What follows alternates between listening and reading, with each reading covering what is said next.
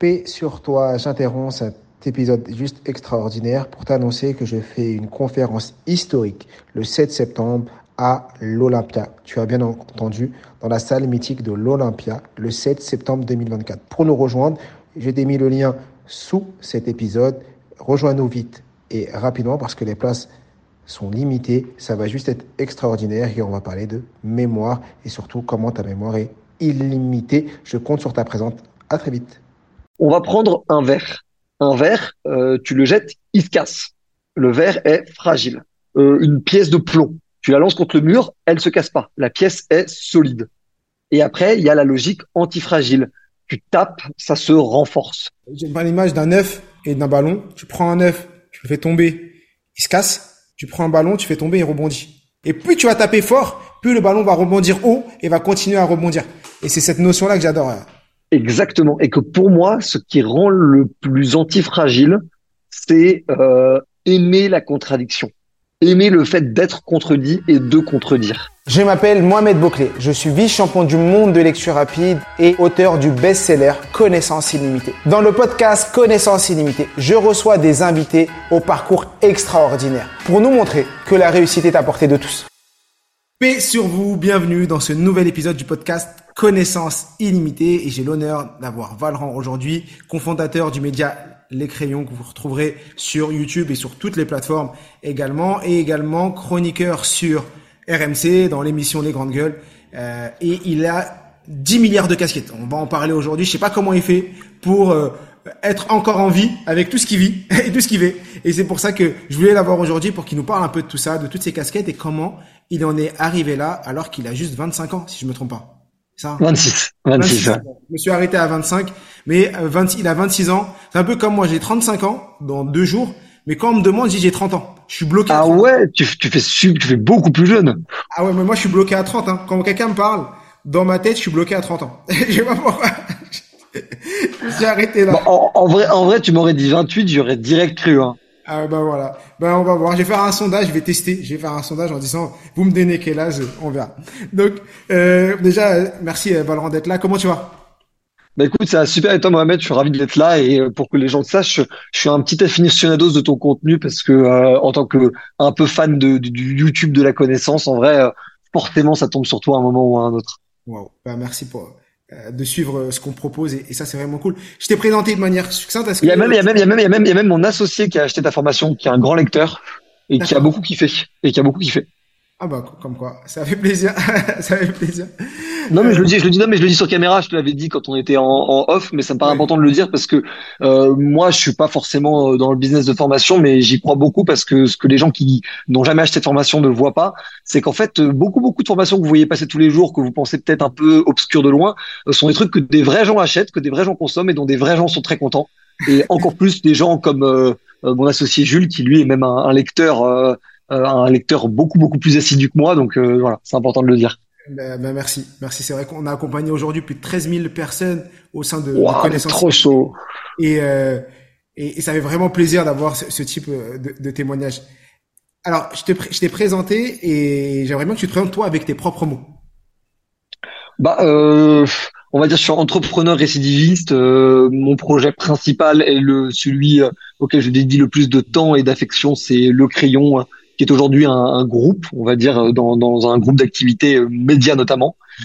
Et, euh, et je suis un fan de, de, médias, donc je suis aussi chroniqueur sur les grandes gueules et sur BFM Business. Euh, mais je suis d'abord et avant tout un, un mec qui aime bricoler des trucs et tester des trucs. Et j'ai construit le plus possible la boîte pour avoir un grand, une grande liberté de monter plein de, de projets euh, au sein de la boîte qui permettent de la faire grossir et pas de la ralentir. Donc en fait assez éloigné de ceux qui construisent des entreprises monoproduits ou monoservices, qui est une très bonne stratégie entrepreneuriale, faut absolument le souligner, mais qui n'était pas ce qui moi m'aurait animé. Et donc du coup, le petit retard qu'on a pris au démarrage parce qu'on allait moins vite, parce qu'on faisait beaucoup de choses, c'est de l'avance qu'on gagne maintenant aujourd'hui, trois ans, trois ans et demi plus tard, euh, parce que du coup, il y a énormément de choses qui gravitent dans notre écosystème et ça nous rend en fait assez euh, assez euh, large en fait dans ce qu'on arrive à toucher, que ça soit d'un point de vue d'audience, d'invités ou de clients, tu vois. C'est vrai qu'au début, on, on, on, préconise souvent le, le focus et le monotage ou le mono euh, marché, vous vous avez directement créé l'écosystème parce que autre on l'a pas on l'a pas on l'a pas directement créé mais on l'a toujours eu en tête et on a monté des trucs assez vite parce qu'aujourd'hui du coup le client c'est quatre business units, euh, c'est euh, un média donc le premier média de débat des jeunes, le crayon 1,3 million d'abonnés. C'est le surligneur, une agence de personal branding et de relations presse pour les entrepreneurs. En gros, on fait des entrepreneurs, des personnes extrêmement populaires et des leaders d'opinion sur leur thématique. Typiquement, on aurait adoré euh, accompagner quelqu'un comme toi avant que t'exploses toi-même de ton côté tout seul avec ton taf, tu vois. Mm. Et, euh, on a Le Pinceau, qui est une agence d'influence euh, et de création de contenu pour les entreprises. Et on a racheté un média très récemment, mais dont je ne révèle pas le nom parce que l'info sera probablement pas encore sortie quand quand quand quand, le podcast sortira. Ouais, ben les gens, les gens, les gens, les gens, s'ils nous suivent un peu, ils le verront passer. On va être un peu bourrillant sur le sujet. On va revenir sur tout ça après, mais je voudrais revenir sur ton parcours à toi, parce que moi je suis trop curieux, j'aime bien savoir comment les gens en arrivent là.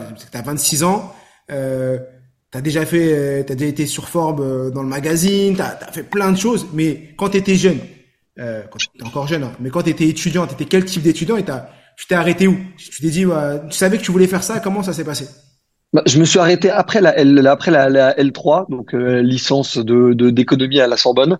Mais en fait, j'ai monté un première boîte à 17 ans. Et qu'en fait, je pense que pour que les gens comprennent euh, qui je suis, mais, en fait pour qu'ils comprennent même peut-être beaucoup d'autres entrepreneurs, parce qu'en fait, je pense que je fais partie d'un profil assez euh, cliché du, du de l'antiscolaire qui est devenu euh, entrepreneur avec plus ou moins de succès, tu vois. Mais mais en fait, c'est un peu ça le, le, le, on va dire toute toute la toute la rhétorique et tout le tout tout le, la mentalité sur laquelle je me suis construite, c'est que en gros l'école n'était pas faite pour moi, ou en tout cas pas pleinement faite pour moi. Euh, je la critique sur, certains points, sur d'autres points, c'est juste moi qui étais un sale con. Faut faut aussi le dire, tu vois. Et en fait, j'ai eu besoin, j'ai eu vraiment ce, mais ce besoin très profond, presque identitaire, de trouver une zone de génie quelque part. Et euh, j'ai commencé euh, à 14-15 ans à vendre des coques d'iPhone du mec à côté de chez moi et je les revendais sur eBay et Vinted et je les vendais plus cher que ce que ça coûtait, tu vois. Et euh, donc j'ai commencé un peu à comprendre qu'on pouvait gagner des sous sur internet si on se débrouillait bien, tout ce que tu veux. Puis après à 17 ans, j'ai eu l'opportunité unique mais aussi parce que je faisais déjà un peu des petits trucs comme ça et tout. Euh, de pouvoir monter une boîte d'événementiel sur une boîte actuelle qui se fermait pour se réouvrir avec moi dans le capital et, euh, et qui s'appelle WRTP, qui s'appelait WRTP et, euh, et qui a été mon vrai premier pas dans le vrai entrepreneuriat, on va dire, dans le, business où pour le coup tu, tu gères des équipes, tu gères des projets, tu gères des clients, euh, tes coûts et tes revenus sont pas directement foutus au même endroit et tout ce qui va avec, tu vois. Et, euh, et, et, je pense que c'est l'entrepreneuriat est une vraie vraie voie de sortie pour les cancres. Mais on se dit ça, j'étais pas un dernier de classe non plus, mais euh, j'étais pas excellent à l'école, ça me faisait chier, je faisais, j'emmerdais mes profs en les en faisant de la provoque, en vrai, tu vois. Et je pense que tous les tous les petits cons comme ça qui font les malins, je pense que c'est ultra intéressant pour eux de se confronter à l'entrepreneuriat pour trois raisons. La première, c'est que c'est super dur, donc ça rend humble, donc c'est le meilleur antidote à, à la provoque que sont les, les, les gosses comme ça que j'étais, tu vois. Le deuxième truc, c'est que ça te permet d'avoir un autre terrain où être bon que celui de l'école qui convient pas. Après, certains vont le chercher dans la musique, dans le sport, dans d'autres domaines, mais je trouve que l'entrepreneuriat, c'est une très bonne option. Et le troisième, c'est parce que je trouve que euh, c'est un niveau d'apprentissage que aucune école ou aucun institut de formation n'est capable de donner parce que c'est l'apprentissage du vrai. L'apprentissage par l'erreur. Si tu testes, tu testes et tu t'es confronté directement à, la réalité de, de, la vie. Et si ça fonctionne, tu gagnes de l'argent. Si ça fonctionne pas, eh ben tu dois t'y reprendre et. Donc euh, c'est pas un contrôle où on dit t'as les meilleures notes, t'as passé ta journée à réviser, t'as pu euh, passer ta journée à tout préparer. Quand t'es confronté aux problématiques sur le terrain, c'est les problématiques terrain. Mais en fait, en fait, en fait, c'est comme si l'entrepreneuriat c'était un monde sans, sans règles, si ce n'est la loi. Donc en fait, euh, tu as des méthodes, mais tu n'as pas de vérité absolue. C'est-à-dire que tu peux un, truc où tu aurais 8 sur 20 à l'école, si jamais euh, dans la vraie vie et dans l'entrepreneuriat, tu arrives à gérer un seul des pôles de ton truc, comme la vente, le marketing ou le produit, tu peux déjà réussir à créer quelque chose, alors qu'à l'école, ça t'aurait apporté un 8 sur 20, tu vois. Exactement. Mais toi, c'est-à-dire qu'à 17 ans, tu avais déjà ta double casquette, parce que là, aujourd'hui, tu en as plein, on en parlera et comment t'en es arrivé, mais tu gérais à la fois ta boîte d'événementiel et tu avais tes études parce que tu passais le bac, après tu as été en bah, licence. J'étais au lycée, ouais, j'étais au lycée. Ouais, bah en gros, bah euh, j'avais des cernes euh, que je n'ai jamais vraiment totalement perdu euh, parce que ça m'arrivait de faire des soirées en semaine qu'on devait gérer et donc du coup quand c'était moi, c'est sur moi que ça tombait, bah je devais moi m'en occuper et donc j'assumais, tu vois, c'était assez dur. Et après, on va dire qu'au lycée, j'étais pas très très assidu, c'était la deuxième moitié de la terminale et je savais déjà ce que je faisais après le bac. Donc j'étais on va dire que c'était un moment un peu un peu tranquille. Et d'ailleurs, je suis, je crois, le seul ou un des deux seuls de mon lycée à ne pas avoir une mention bac. Ah oui, d'accord. Ah ouais, ouais, Mais t'étais dans, dans un, un super lycée alors Ouais, j'étais le lycée privé parisien euh, euh, prétentieux qui euh, fait le malin sur ses chiffres à la fin de l'année et donc c'est très important. Et d'ailleurs, euh, ils ont tous, ils ont tous fini. Ils ont tous fini en prépa HEC, prépa grande école. Euh, pas tous non plus. C'est pas à ce point-là. C'est c'est pas le, c'est pas, c'est pas, on va dire, c'est pas, c'est pas la Ligue des Champions, c'est la Ligue 1. Mon lycée, c'était pas la Ligue des Champions, c'est la Ligue 1. Mais c'est quand même la, c'est quand même la Division 1, tu vois. D'accord. Euh, mais mais, mais voilà. Et la Division 1 parce que moi, connaissant un peu les lycées et côtoyant beaucoup de lycées, euh, la moyenne, tu sais, le, taux de, ouais, c'est vrai que le taux de réussite au bac cette année, l'année dernière, c'était 80, 91%, je crois que c'était 91. Ouais. Mais le taux de, le taux de mention global, il est à 50, un peu moins de 50 ou 30 euh, ou 45. Donc, euh, il y a quand même une personne sur deux qui a une mention aujourd'hui. Ok.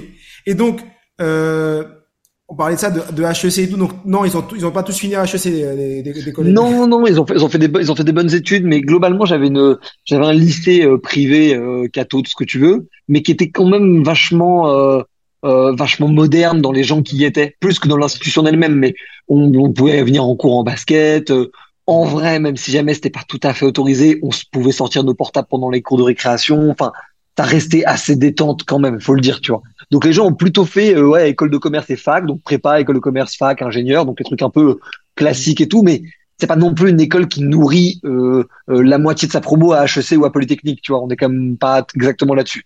Et donc en fait, moi je me suis orienté euh, vers euh, vers la prépa que j'ai plantée et après je suis allé à la fac. Et en fait, dans ce truc-là, euh, c'est surtout que pour moi, après le bac, pour moi l'événementiel c'était ma priorité, tu vois.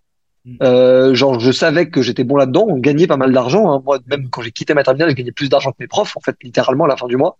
Et j'en tirais une grosse euh, prétention. Hein. C'est pour ça que je, c'est pour ça que je le mentionne comme ça. Et en fait, euh, avec le recul, je me j'ai pris beaucoup d'humilité parce que je me suis rendu compte que tu, tu, tu vis dans un paradigme où euh, tu gagnes de l'argent parce que ça correspond à une bonne période de ta vie, une bonne boîte, au bon moment sur les bons trucs. Mais en fait, t'as as, as, une grosse part de chance et de et de et d'opportunité dans dans le fait de réussir ça. Donc toi au début tu crois que c'est toi le mec invincible, t'as toujours été moyen au lycée, là tu fais un truc qui marche vraiment bien. Mais en fait c'est pas que t'es le plus fort, c'est que t'es tombé sur un truc où il y avait où t'avais de la chance, tu vois. Donc ça te permet d'avoir aussi pas un rééquilibrage euh, de, de qui tu es et de, de comment tu te perçois, tu vois. Et comment, euh, pourquoi t'as arrêté cette euh, bah, l'événementiel, à part si tu le fais toujours, pour non, j'ai revendu, on a revendu, on a revendu la société à une plus grosse agence. Et là, tu t'es dit, allez, je vais créer mon média avec ma, ma parce qu'il y a ta sœur. Non, on a, on a, il y a ma sœur et deux autres associés, mais non, à, ce moment-là, j'ai créé une deuxième boîte de community management avec mon ex. Sauf que c'est devenu mon ex, donc on a fermé la boîte un an et demi après. Mais c'était, c'était plutôt, on a plutôt réussi le truc. En vrai, on était assez content.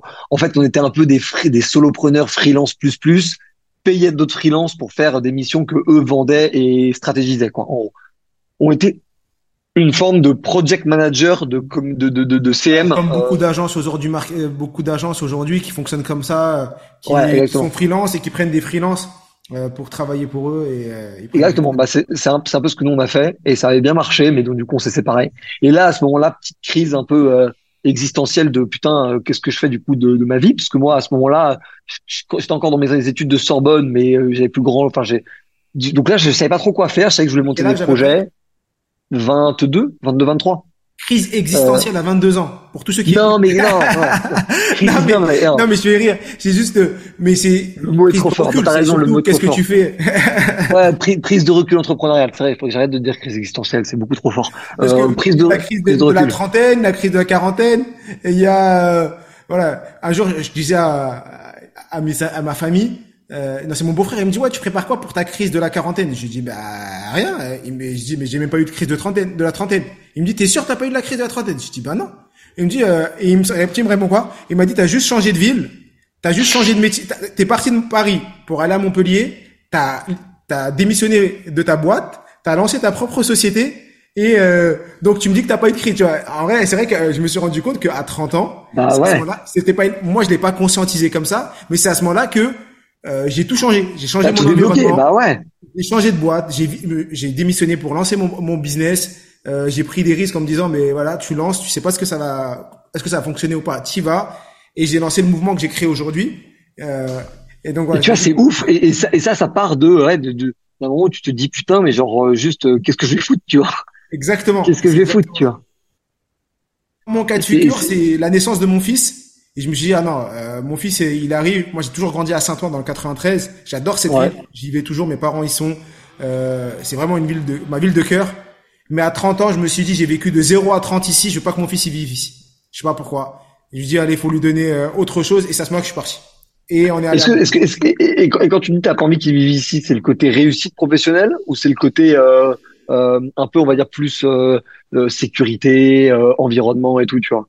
C'était un peu tout, c'est-à-dire que moi j'ai connu que ça dans ma vie. Donc on euh, le fait que, euh, je découvre, j'avais envie de découvrir autre chose et montrer à mon fils autre chose. Et après, euh, moi Montpellier j'aime bien parce qu'il y a la mer, la nature et j'aime beaucoup la mer et la nature. Et je me disais pour mon fils quand on finit l'école, parce que nous on aime avec ma femme on aime bien sortir, marcher. Aujourd'hui quand à Montpellier, à Saint-Ouen on sortait, on allait dans, tu marches dans les rues dans les boules. Là, on s'est dit maintenant où on va donc on s'est dit on va aller dans le sud, on va pouvoir sortir dans la nature, aller à la mer, lui donner un cadre différent, euh, lui donner le soleil et sortir de cet environnement euh, qui me déplaisait parce que moi euh, j'adore le, le Saint-Ouen mais c'est le 9-3 avec tous les clichés que ça peut avoir et tous les beaux côtés. Tu vois, t'as des réussites incroyables, mais euh, pas se mentir, plus, c'est plus dur pour un jeune quand tu né là-bas et tu grandis là-bas comme moi je l'ai vécu je sais qu'est-ce que j'ai dû souffrir et endurer pour en arriver là. Et un peu le, le devoir du grand-père qui dit, bah, je vais pas donner ça à mon fils. J'ai envie de lui donner autre chose. Mmh, je comprends complètement. Mais après, tu vois, tu te rends compte que ça a un énorme impact euh, euh, sur euh, comment tu as évolué, ce que tu as pensé et tout, tu vois. Moi, je pense énormément et c'est c'est c'est une jolie manière de le formuler, mais on va dire il y a une identité à laquelle tu aspires, mais il y a d'abord et avant tout une identité que tu fuis en fait. Exactement. Et je pense que c'est vachement important aussi que les gens se rendent compte de ça, que beaucoup de l'identité qu'ils souhaitent avoir, c'est c'est fonction en fait de l'identité qu'ils veulent fuir, tu vois. Genre le, euh, je sais pas, le le le, mec qui euh, qui vient d'en bas et qui a envie de s'habiller trop classe pour montrer que en fait il a toujours été successful. Euh, le, le, le rebelle de de bonne famille bourgeoise qui veut montrer qu'il est trop rebelle parce qu'en fait il a grandi dans la sécurité. Tu vois ce que je veux dire? C'est, exactement ça. Moi, j'ai vécu des trucs dans, à Saint-Ouen, dans le euh, à Saint-Ouen que je souhaite à aucun jeune, tu vois. Euh, les, les guerres de quartier. C'est-à-dire que même si toi, tu veux pas, tu fais pas partie de ce clan. Mais comme tu habites dans une cité, forcément, soit tu es avec les gens, soit tu es contre les gens. C'est-à-dire soit tu es isolé, tu vis toujours chez toi, tu es enfermé, tu n'as aucune vie sociale, ce que je dis, je veux pas, je, veux pas ça pour ouais, je veux ça pour personne. Donc, si tu crées une vie sociale, tu es obligé d'être dans l'environnement, avec les gens. Et des fois, tu as des guerres que tu choisis pas. Moi, je me rappelle du collège où tu avais des descentes de personnes d'autres quartiers qui venaient devant notre, notre collège pour taper les personnes de mon collège parce qu'ils habitaient juste dans cette, dans cette cité, dans, dans, dans ce quartier-là, parce que c'était des guerres qui existaient depuis 20 ans entre les générations et que tu avais deux personnes qui s'étaient passées dans le quartier, qui s'étaient regardées de travers et toi, tu sors du collège, et si tu te il y en a qui connaissent pas ça, mais tu sors du collège, si tu te bats pas, donc tu fuis, tu deviens la, victime. Si tu te bats, t'as pas envie de te battre, mais tu vas quand même prendre des coups, avec tout ce que ça peut impliquer aujourd'hui. J'ai eu des trucs au collège, au lycée, euh, comme ça, des gens qui t'attendaient, 30 personnes qui t'attendent, vous êtes deux, 30 personnes qui t'attendent à la sortie du lycée. et plus parce que t'habites, t'habites dans le quartier, le mauvais quartier, et que les leaders de ce mauvais quartier sont pas là, bah, tu vas te prendre des coups et tu peux te faire défoncer. Et donc je me dis mon fils qui arrive, j'ai pas envie de même si Saint-Ouen ça a changé et c'est très bien maintenant le maire il est en train de faire des trucs incroyables, il fait un, un travail juste extraordinaire parce que je le connais.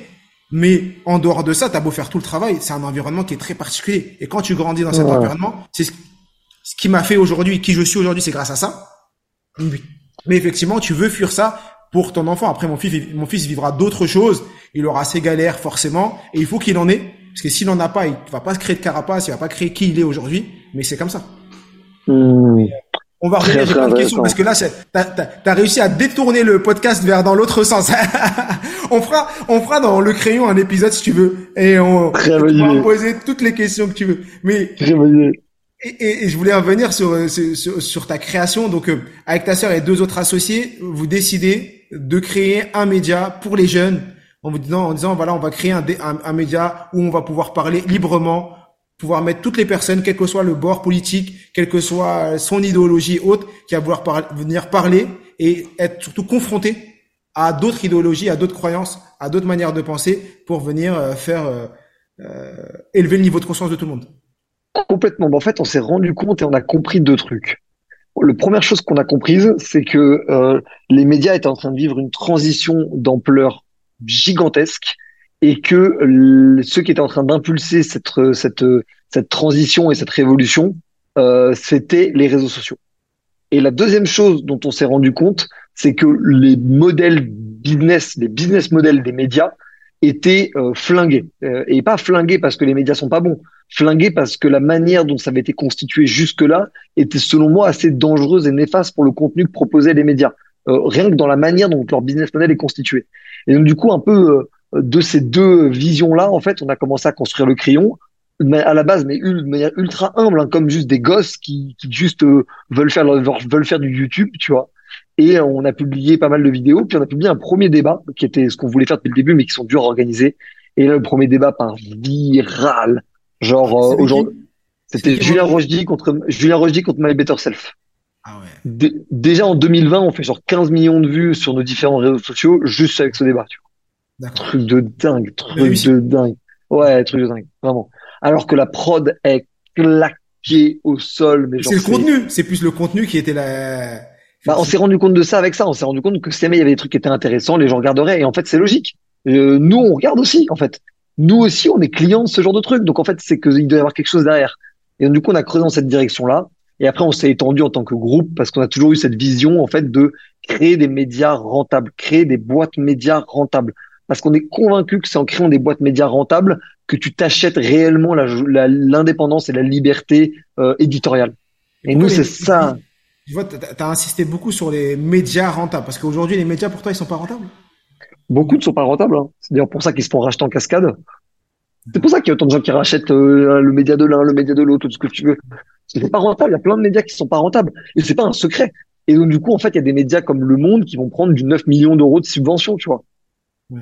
Et t'es en mode genre, ok, mais en fait, euh, est-ce que c'est pas de leur responsabilité d'être rentable en fait? Je ne demande pas que les médias deviennent des startups ou deviennent des organismes de formation.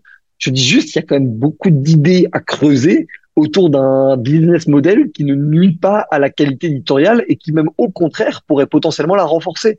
Ça me paraît pas déconnant de poser cette question-là, tu vois.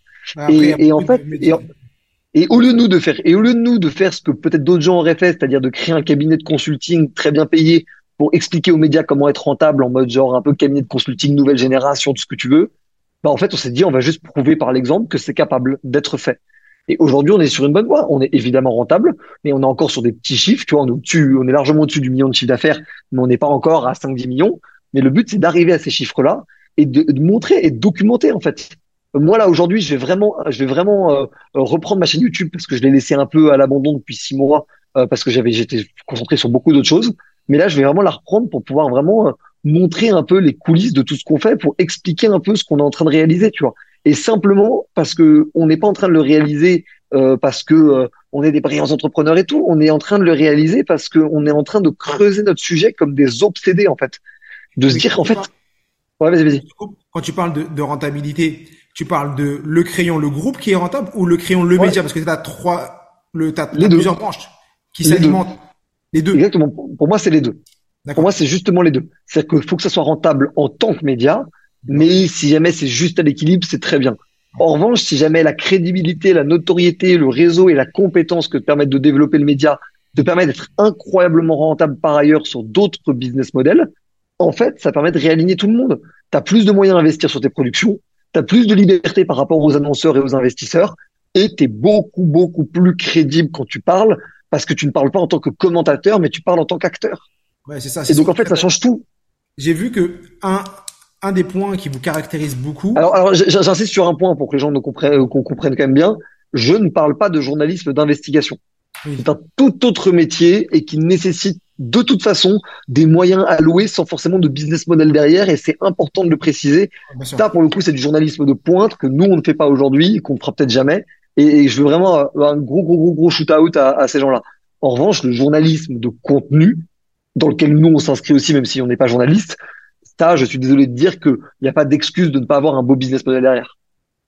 Mais il y a un, un, des points qui vous caractérise beaucoup, que j'ai remarqué, vous êtes euh, la contradiction. Tu vois, as un truc qui te caractérise, j'ai l'impression, et qu'on peut voir un peu même dans les débats. J'ai vu euh, des, des, des, capsules que vous faites entre deux personnes, tac, l'aspect débat. Pourquoi pour toi c'est important de mettre en avant dans les médias cet aspect contradictoire, un peu ce que tu as, j'ai vu ta prise de parole devant la première ministre où euh, tu as carrément euh, mis la, la, première ministre devant la réalité des faits en disant entre guillemets moi ce que j'ai compris vous êtes des losers vous vous faites interviewer que par des des gens qui vous caressent dans le sens du poil et euh, vous acceptez pas de prendre des personnes qui viennent vous taper dessus un peu comme des contradictions à l'époque entre Le Pen et et Bernard Tapie et Bernard Tapie, voilà, un Bernard Tapie qui va taper, un, qui va au, combat. Là aujourd'hui, on n'en trouve plus. Pourquoi vous avez arrêté de faire ça? Et j'ai l'impression que ça vous, euh, ça vous caractérise. Mais, pour, oh, alors pour, pour, plusieurs raisons, mais c'est c'est ça pour le coup, faut vraiment comprendre que c'est pas seulement une ADN de médias, c'est vraiment une ADN euh, humaine, même de toute la boîte. La boîte est incroyable, mais même parce qu'aujourd'hui on est on est 18 dans la boîte, euh, faut comprendre que l'entreprise, le groupe Le Crayon, tout le monde qui est dans Le Crayon a une capacité de remettre en question le statu quo ou même les ordres du management. C'est important de le dire, ça ne veut pas dire qu'on va être d'accord avec eux. Et si jamais euh, la personne qui est au-dessus hiérarchiquement euh, pense que c'est pas une bonne idée, elle va pas agir dessus. En revanche, personne n'a l'interdiction de sortir des idées, de contredire les plans qui ont été faits s'il pense que c'est une meilleure décision pour la boîte. Et on pense que c'est un modèle de gouvernance qui est très sain, un modèle de gouvernance où tu es, tu peux réussir à contredire en place publique des décisions qui ne sont pas encore prises, parce qu'une fois que les décisions sont prises, ça sert à rien, ça fait que alimenter les tensions. Mais avant que les décisions soient prises, parce que ça permet de pouvoir affiner le plan que tu fais. Et, et je vais prendre cette, cet exemple-là parce que ça m'intéresse toujours beaucoup. Mais euh, c'est euh, c'est euh, c'est c'est le, le, le, biais politique qu'on entend énormément de oui mais moi ça fait dix ans que je dis ça ou euh, ah euh, ça c'est pour la version un peu positive. Et la version négative ça va être ah oui mais vous dites ça maintenant mais avant vous disiez autre chose et je suis en mode je suis en train de m'arracher les cheveux. Heureusement heureusement que les gens changent d'avis que les gens se laissent convaincre par d'autres idées que les gens euh, réfléchissent se remettent en question repositionnent leur leur leur leur, leur opinion. C'est super important ça change ah, tout. tu évolues avec le temps. Si tu gardais moi le nombre de choses que j'ai évolué et t'évolues avec la contradiction. Parce que la, la réalité, c'est que peut-être que tu aurais monté ton truc beaucoup plus tôt si jamais à 23 ans, quelqu'un t'avait tapé sur l'épaule et serait en mode mec, t'es très chaud. Pourquoi tu te fais pas ton truc tout seul au lieu d'aller dans une boîte où c'est où c'est euh, où c'est où c'est une espèce de grosse machine où où tu en fait t'es, tu te sens pas euh, vraiment euh, utile au truc. Et en fait, peut-être que cette contradiction là, parce que c'est aussi de la contradiction, c'est pas du débat mais c'est de la contradiction, elle te pousse à aller plus loin. Et en fait, c'est une mentalité, et je la résumerai, je pense, le plus simplement du monde, si les gens doivent retenir qu'un seul truc, cette logique de contradiction, c'est la logique de Nassim Nicolas Taleb. C'est une espèce de penseur et, scientifique euh, euh, libano-américain, euh, ultra brillant. Sur la résilience, il parle beaucoup de la résilience, exactement. Exactement. Il parle beaucoup de beaucoup d'antifragile. Donc pour que les gens comprennent ce que c'est qu'être antifragile, on va prendre un verre. Un verre, tu le jettes, il se casse le verre est fragile. Euh, si tu prends euh, un, je sais pas qu'est-ce que je prends comme exemple, euh, une pièce de plomb, tu la lances contre le mur, elle se casse pas. La pièce est solide. Et après, il y a la logique antifragile. Tu tapes, ça se renforce. Tu tapes un muscle, il se renforce, par exemple. Et donc du coup, en gros, l'incitation du ballon. Tu prends, en vrai, j'aime bien, j'aime bien l'image d'un œuf et d'un ballon. Tu prends un œuf, tu le fais tomber, il se casse tu prends un ballon, tu fais tomber, il rebondit. Et c'est ça, c'est-à-dire que nous, on est des ballons, tu tombes, il est, t'es antifragile. Et plus tu vas taper fort, plus le ballon va rebondir haut et va continuer à rebondir. Et c'est cette notion-là que j'adore. Exactement. Et que pour moi, ce qui rend le plus antifragile, c'est euh, aimer la contradiction, aimer le fait d'être contredit et de contredire. Et je pense que c'est ce que les gens devraient énormément euh, en fait comme but de vie personnelle parce que je pense qu'on mesure pas aussi l'importance que ça comporte vraiment pour soi-même la rigueur intellectuelle de contredire et d'être contredit. C'est quoi? C'est incroyable ce que tu es en train de dire. C'est bien parce que ça vient pour ceux qui connaissent le, qui écoutent régulièrement le podcast et euh, qui ont pu suivre mes formations. Je parle de la définition de la connaissance illimitée. C'est apprendre, appliquer, partager. Donc tu apprends, tu appliques ce que tu as appris, tu le partages pour rendre ce savoir illimité. Et quand j'explique le la notion de partager, je donne toujours cette notion de quand tu partages, tu confrontes ton savoir aux gens. Et donc, quand tu confrontes ton savoir aux gens, soit tu sais l'expliquer, c'est très bien, soit les gens vont te poser des questions, tu connais la réponse et c'est parfait, soit ils te posent des questions et tu connais pas la réponse, tu vas aller chercher la réponse. Et donc, tu vas apprendre encore plus de choses. Et pour moi, c'est une des manières, c'est pour, souvent les gens me disent, mais comment tu as fait ça en quatre ans? Parce que moi, il y a, il y a quatre ans et demi, je connaissais pas la lecture rapide. Et où j'en suis aujourd'hui, j'ai connu, j'ai découvert la lecture rapide en 2019, en février 2019. Et c'est parce que en octobre 2019, j'ai commencé à partager mon savoir avec une association et à donner ça gratuitement. Mais le fait de partager et de passer mon temps, tout mon temps libre à partager, j'ai fait que grandir beaucoup plus vite que quelqu'un d'autre parce que à chaque fois que je confrontais, les gens me posaient des questions. Mais pourquoi tu dis ça, Mohamed? Mais ça veut dire quoi ça? Soit tu sais pas, t'es humble et tu dis je sais pas. Et ensuite, tu rentres chez toi et tu vas chercher la réponse. Et donc à chaque mmh. fois, j'arrivais à progresser grâce à ça et c'est ce qui m'a permis de progresser beaucoup plus vite qu'une personne qui serait restée dans son coin. Et c'est ça, cette notion, elle est juste incroyable. Et, de, faire le boomerang, c'est-à-dire en fait, tu balances la connaissance et elle te revient dessus, tu vois. Exactement, elle te revient dessus. J'ai un, ce sujet est super intéressant. On pourrait encore prolonger dessus, mais j'ai une question par rapport à la contradiction et surtout parce que vous êtes quatre. Vous êtes, t'as toi, ta sœur et Jules et Antonin. Ouais, Jules, et Antonin, deux autres associés. Donc vous êtes quatre en tout. Mais euh, comment tu vous avez défini les tâches quand tu, tu travailles comme ça avec euh, quatre, trois autres personnes, surtout euh, au bord d'un média bah, comme le tien Comment tu gères la contradiction dans, dans ce cas de figure et comment vous répartissez? Pour écouter la suite, rendez-vous dans le prochain épisode. Profites-en pour liker, commenter et laisser 5 étoiles.